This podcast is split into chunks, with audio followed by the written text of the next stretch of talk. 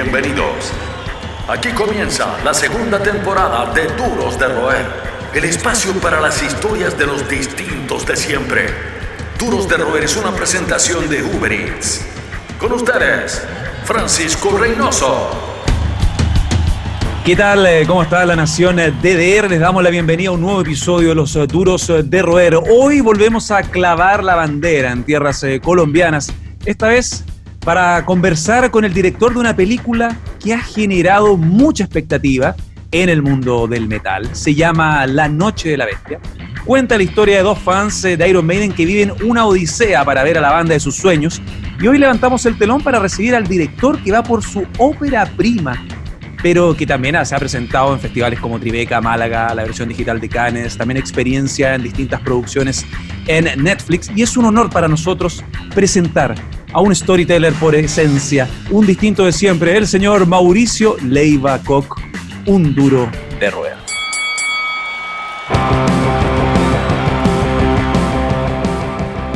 Hola Francisco, muchas gracias por la invitación. ¿Cómo estás Mauricio?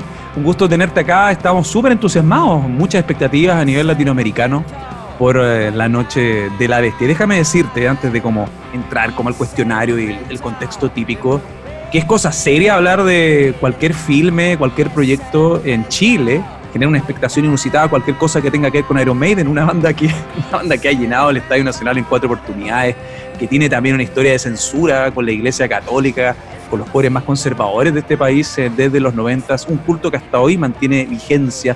Imagínate que el Estadio Nacional es como, bueno, es como lo que hizo Maiden con el Parque Simón Bolívar en tres oportunidades. Cuéntame, ¿cómo toma forma este proyecto que lleva ya varios años en proceso?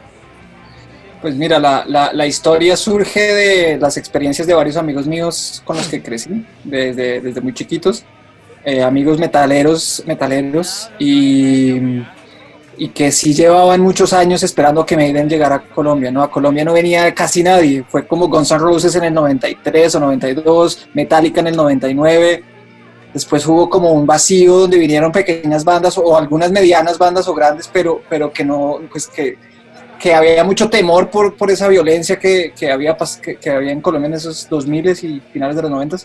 Entonces cuando vino Maiden fue como un evento muy, muy importante, no solo para los metaleros, sino para la ciudad.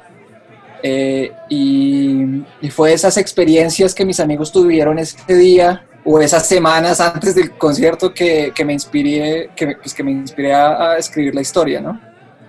¿Cómo fue el tema del casting, me pregunto? Porque también hay cameos, hay, hay gente icónica, eh, personajes del rock colombiano. Em, se me viene a la cabeza inmediatamente Jairo Vargas, em, Doctor Rock también, que paz ¿no? Sí, sí. Pues mira, nosotros sí tuvimos un proceso de casting bastante, bastante extenso. Eh, trabajamos con un director de casting eh, acá en Colombia que trabajó en El Abrazo de la Serpiente, un metalero, eh, Santiago, y fue con él que, que, como que nos empezamos a meter al mundo del metal, ¿no? Él como que, él tuvo una banda muy, muy antigua, y de esas épocas como que él armó unos vínculos muy fuertes con la comunidad metalera. Entonces con Santiago nos fuimos a, literalmente a la mayoría de bares de Bogotá a buscar metaleros. Y a medida que íbamos en el proceso empezamos también a, a mandarle emails a Rolling Stone Colombia, hablamos con Rodrigo Torrijos, hablamos con Vice Colombia, con Noisy y ellos nos empezaron a apoyar poniendo como notas en sus páginas o en sus redes sobre este llamado de casting call para, para la película. En total yo creo que vimos unos 400 metaleros de la ciudad de Bogotá. Me llegaron, a mí me llegaron emails de gente en Ecuador, de gente en Chile, de mexicanos que querían participar en la película. Obvio. Pero, pero pues obviamente los presupuestos que nosotros teníamos no nos permitían ampliar la red, digamos, de, de metaleros latinoamericanos. Pero al final pues llegamos a los, a los, a los cientos de, o miles de metaleros que, que, hay en la ciudad de Bogotá y en Colombia y empezamos a verlos, ¿no?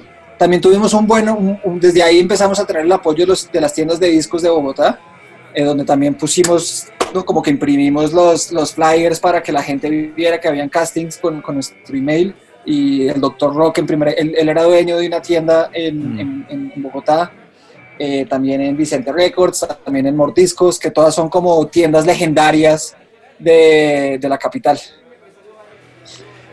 El primer show de Iron Maiden fue en, en Colombia fue el 2008. Demoró en llegar la banda. La banda la primer, en, en Chile, por ejemplo, se presentó en el 96 con Blaze Bailey, pero esa otra historia. El 92 en la Iglesia Católica, con la parte más conservadora de, de, las autoridades, de las cúpulas políticas, prohibió la visita de la banda, los censuraron. Eso, ese caso que fue una vergüenza planetaria ya superó las barreras de la cultura pop. Pero el 2017 ocurre este hito maravilloso que es Iron Maiden en el Rock al Parque. Parque Simón Bolívar.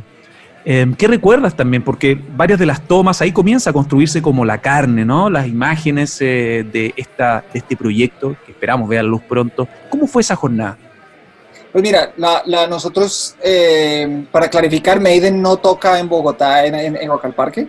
Ellos eh, hacen su concierto 2008, 2009, después del 2000 creo que 11 o 12 y tenían planeado volver, pero por razones externas no, no, no, se, no, no, han vuelto.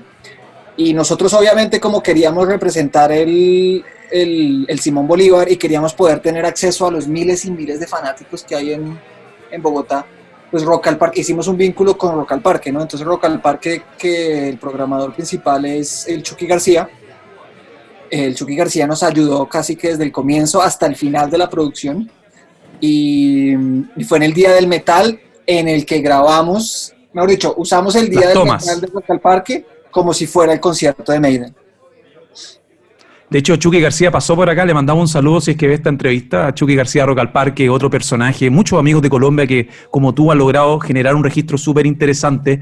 Un registro también que muestra el mayor ritual que uno puede tener, que es disfrutar la música en vivo, algo que ahora se ve tan lejano. Estos meses para mí han sido casi una década, siento que he envejecido cinco años. Yo me pregunto, ¿cómo has visto, cómo ha sido para ti vivir este confinamiento, siendo tú un storyteller de, por esencia, ¿cómo ha sido para ti vivir eh, esta nueva rutina, los cambios de planes, una cinta, un proyecto que quería ver la luz en su estado más optimista en diciembre este año?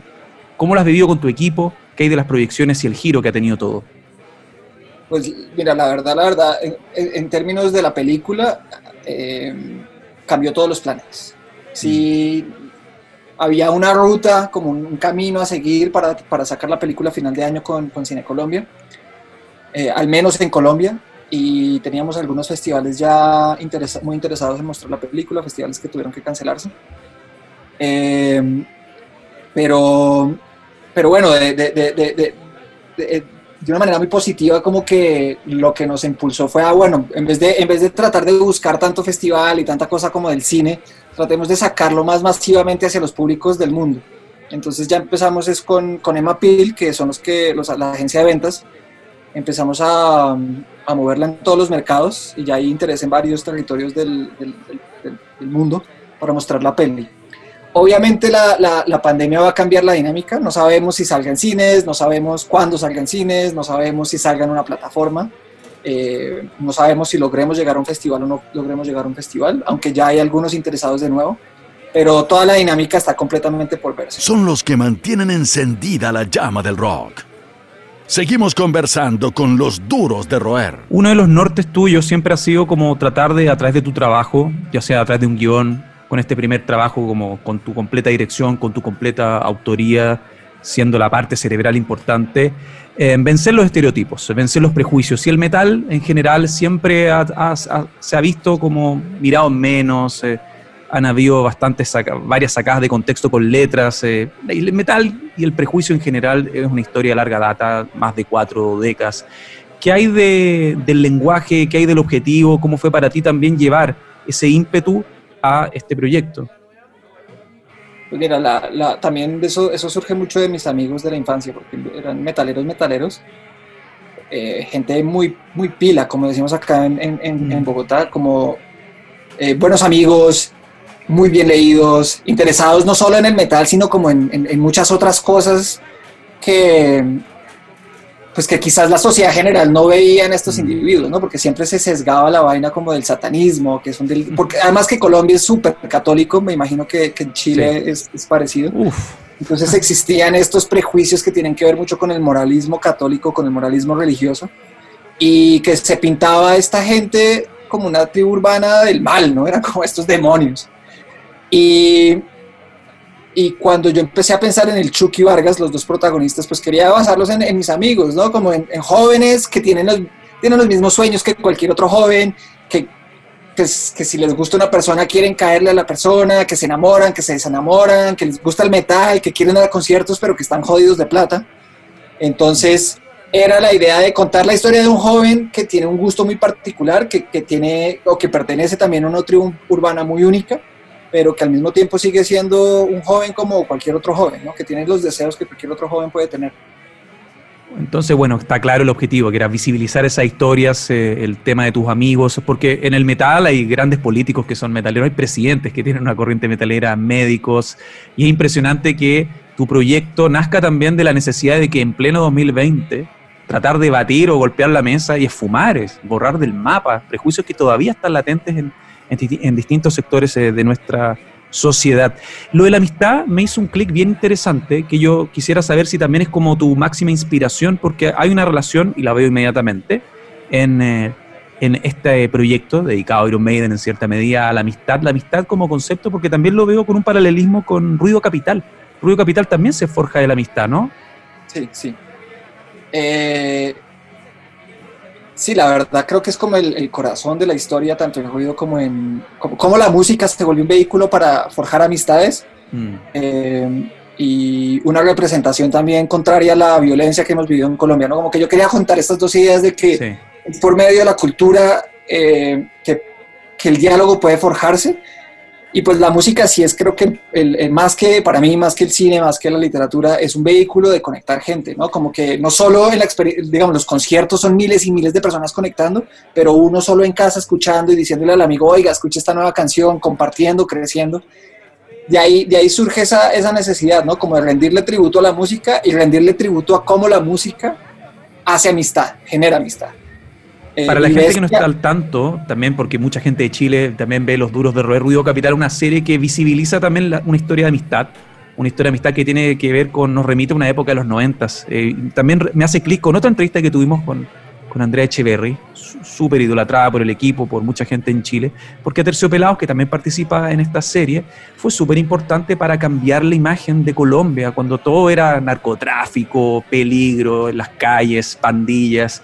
Costó mucho sacar a Colombia de esa imagen país y ahora es un gran foco cultural, son grandes generadores de contenido y han podido mostrar varias de las virtudes de un país vecino que finalmente tiene un estatus eh, más que validado en la industria a través de tu trabajo y a través de música y distintos códigos culturales. Sí, completamente. Los aterciopelados participaron en pues no solo participaron en Ruido Capital, sino que hicieron la canción principal de Ruido Capital. Eh, esa serie es un tributo a aquel movimiento que ellos y ella, pues que Andrea y, y Héctor y la banda crearon o iniciaron al menos.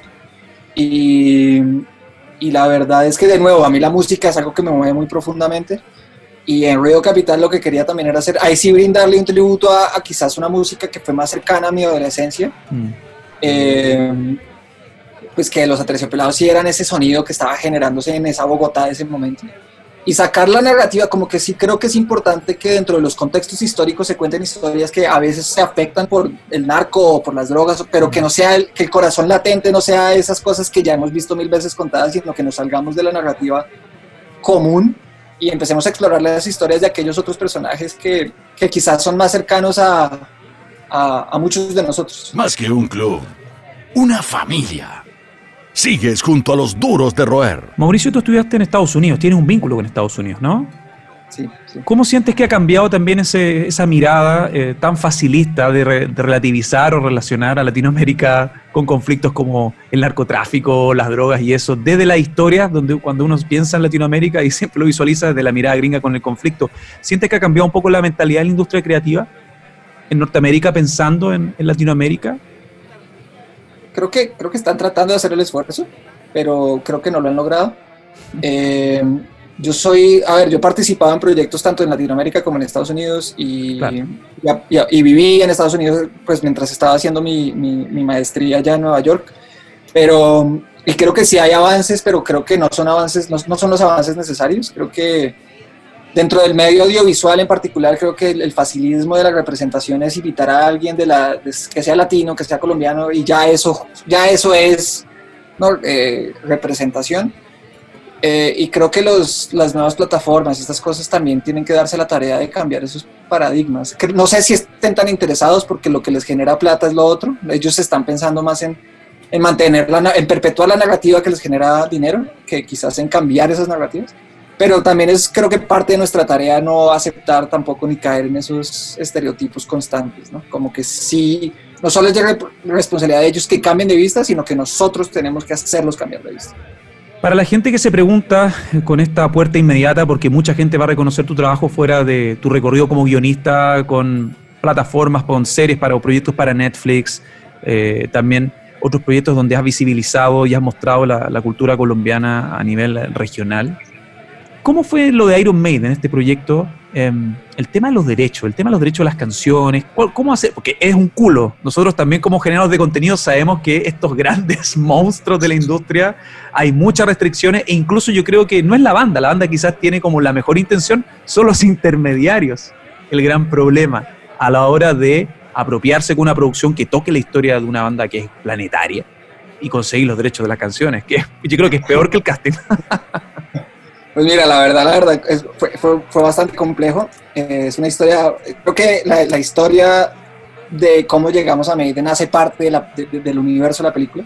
Nosotros filmamos la película, como ya lo he mencionado varias veces, muy, muy guerrilla, ¿no? Con muy poco dinero, con muy poco apoyo, eh, robándonos las locaciones en las calles de Bogotá, corriendo, ¿no? Como que tratando de que la policía no nos llegara porque nos podía cerrar filmando en Rock al Parque, donde con miles y miles de, fanáticos, con el permiso del Chucky García, pero sin el permiso de la ciudad de Bogotá.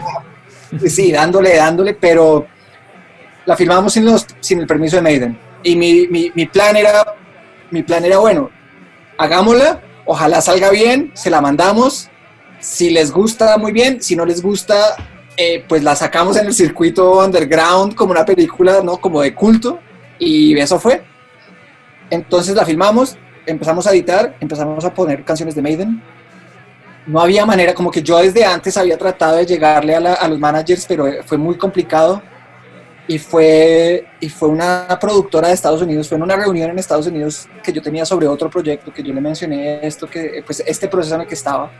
Esta productora es eh, una dura, una dura de la producción. Ella era la editora en jefe de DC Comics.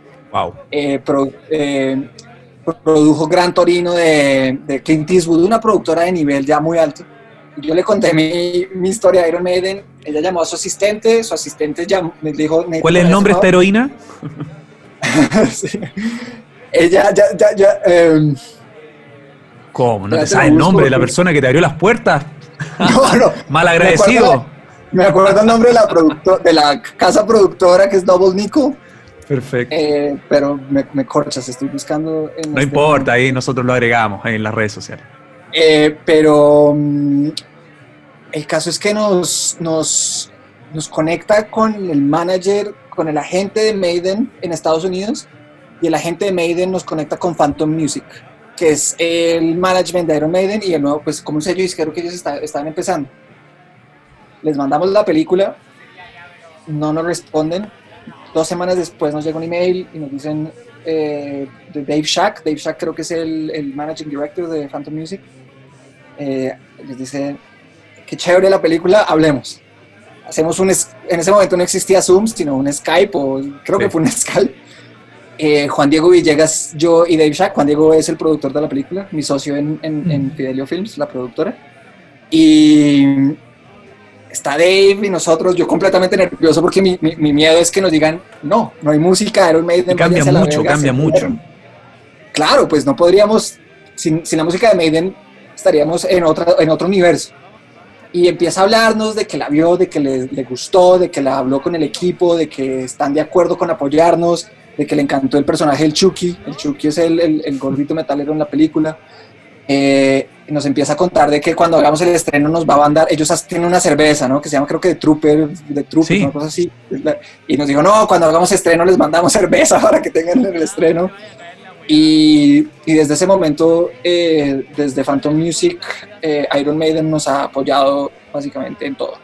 Nos dieron la negociación de los derechos, fue muy buena no nos, no nos entendiendo el tamaño de la película, lo que, lo que nos lo que nos están cobrando es, la verdad, la verdad, es un apoyo invaluable. Tenemos, creo que son ocho o nueve canciones de Maiden, tenemos imágenes del documental. O sea, créeme que cuántos proyectos audiovisuales matarían por tener la oportunidad de tener, de tener derechos de ya nueve canciones, mucho. Imagínate que, no sé, Sepultura en la pelea, el documental de Sepultura no incluye la música de Los Caballeras, que eran integrantes de la banda. Claro, y, y, y, pues para nosotros, lo otro que fue muy bonito de, de, gesto de ellos fue como nos dijeron, pero que les gustaría que la música, que el resto de la música fuera metal colombiano. Como que sí querían, no porque no compitieran contra otras, sino pues si nosotros vamos a trabajar o vamos a apoyar una película en la que está nuestro nombre, apoyemos la industria local. Qué bien. Y, y, creo que son 17 bandas las que tenemos en total, de las cuales solo Iron Maiden es, es extranjera. Están en todas partes.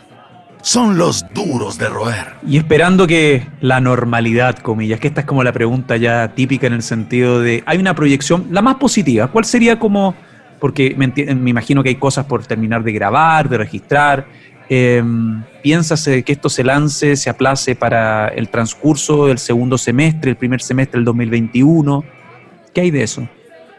Pues mira, el, em, Sí, la verdad, ya estamos muy cerca de terminar la película.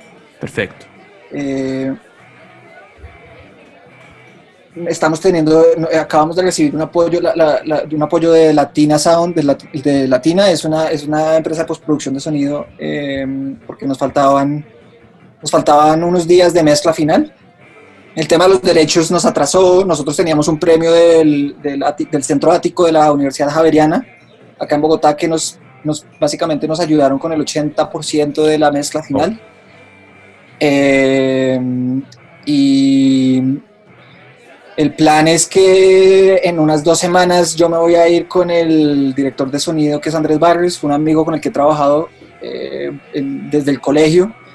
Vamos a sentarnos a hacer la mezcla final, ojalá en dos semanas, porque ya como empezamos la venta de la película, como ya hay un interés, hay que empezar a, a finalizar, ¿no? Hay que empezar a sacar el, los archivos y toda esa cosa. Confiando en que todo salga bien, estamos terminando eh, en unos meses la peli completa y estaremos ojalá estrenando en, sí, a finales del año. Pero, pero todo depende de la pandemia, pero lo bueno es que ya con el apoyo que nos está dando Latina vamos a poder terminar la mezcla y ya solo nos faltaría el tema de finalización, que es empezar a pegar las, ya los efectos y todas esas cosas para poder sacar el, el archivo final de la película. ¿Qué hay del Mauricio fan en esta película? ¿Cuánto de tu vida personal, de tu adolescencia, porque me hablas de la amistad, de tus amigos metaleros? No, tú no eres un metalero de tomo y lomo, te gusta la música mucho, se nota cómo te, se empapa tu pasión en los proyectos, pero ¿qué tanto esa vida de fanático, de adolescente hiperventilado por conocer o empaparse con la música hay en esta película también? Fuera de la historia de tus amigos que viste reflejadas, ¿no? Bastante, bastante. Yo también, eh, de las cosas que más me hacen falta en esta pandemia es poder ir a un concierto, a un bar, a un hueco, a escuchar cualquier banda, ¿no? Eh, donde sea, porque sí, pues la experiencia musical no es solo uno ponerle play a un aparato, sino poder ver a las bandas en vivo, ¿no? Y, y sí, ¿no? Como que esa necesidad, me acuerdo de mi primer concierto, ¿no? Como que, aunque, aunque la narrativa, digamos, como que la película de una manera u otra está eh, representando el primer concierto de estos jóvenes, ¿no? Eh, para mucha gente que fue al concierto de Maiden, no, no, era el primer concierto, pero era el concierto más importante.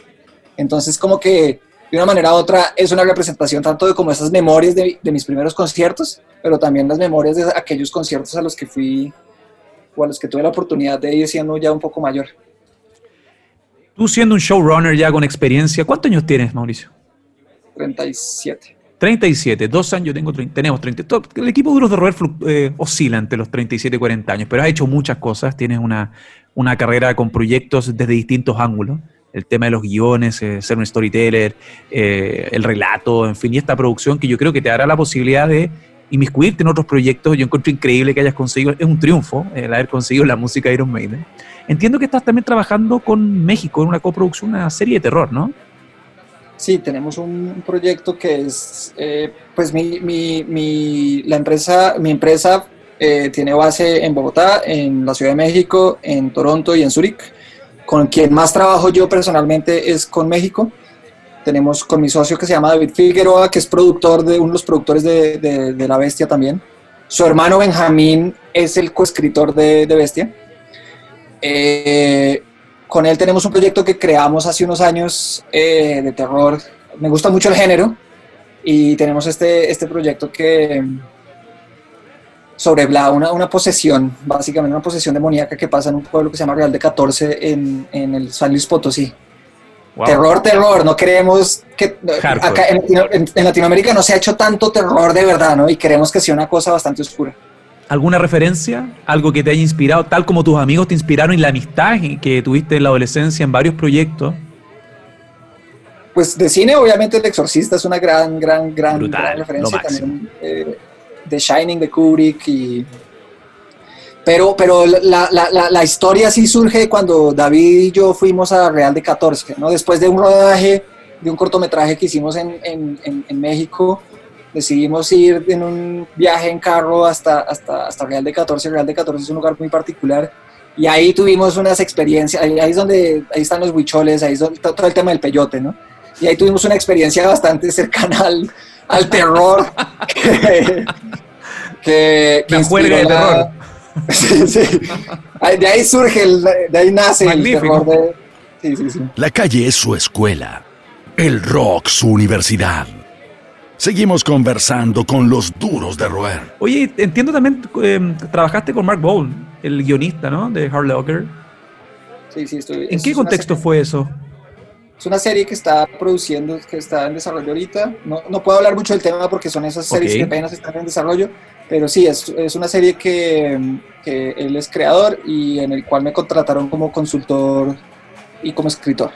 Eh, serie que se, está trabajando en Estados Unidos.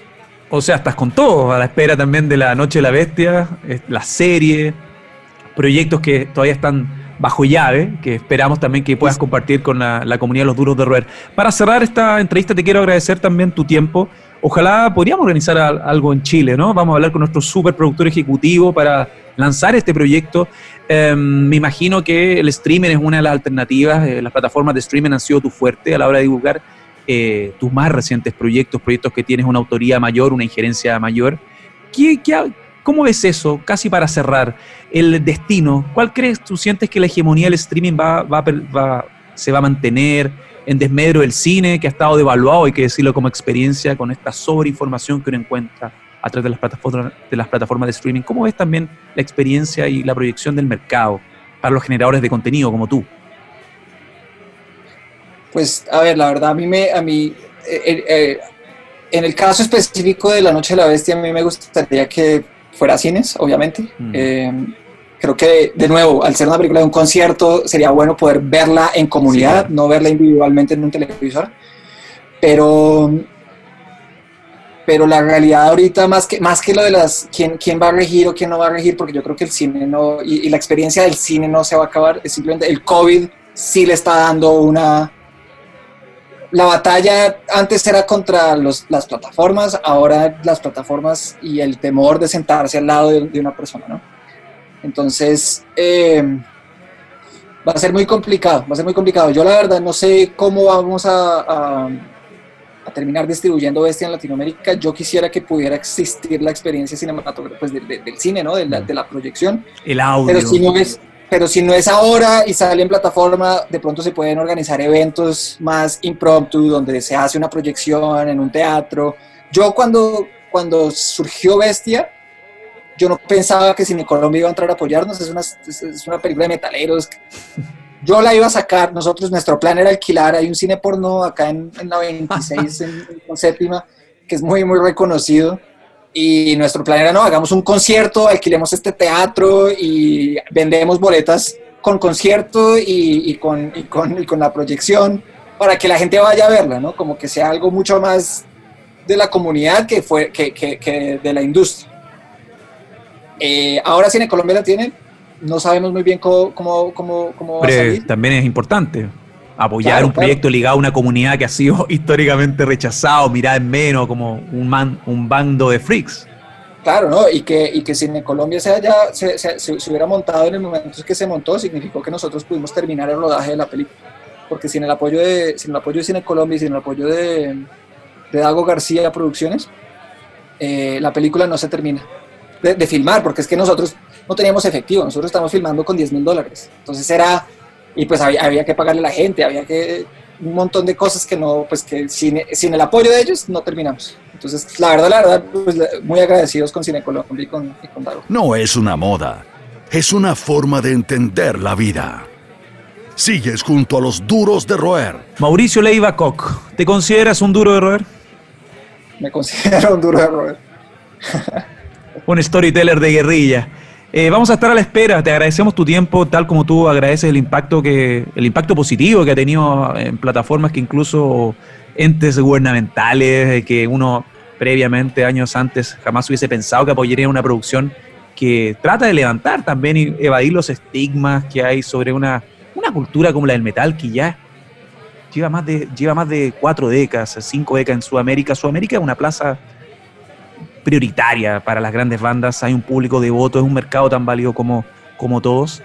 Y no me cae la menor duda que La Noche de la Bestia va a ser un hit. Vamos a estar ahí amplificando con el equipo de Duros de Roer. Te agradecemos tu tiempo, Mauricio.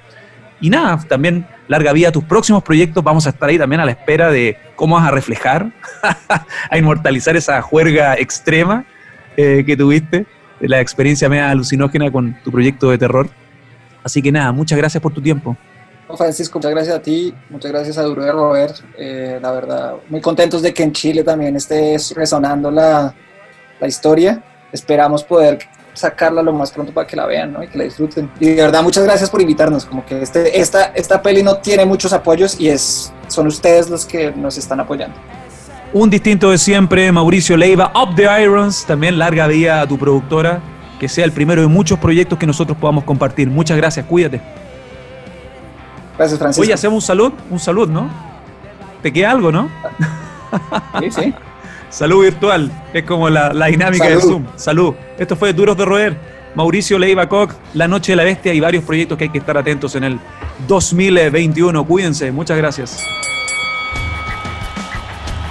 Esto fue Duros de Roer Podcast. El último apaga la luz. El club de los distintos de siempre fue presentado por Uber Hasta la próxima.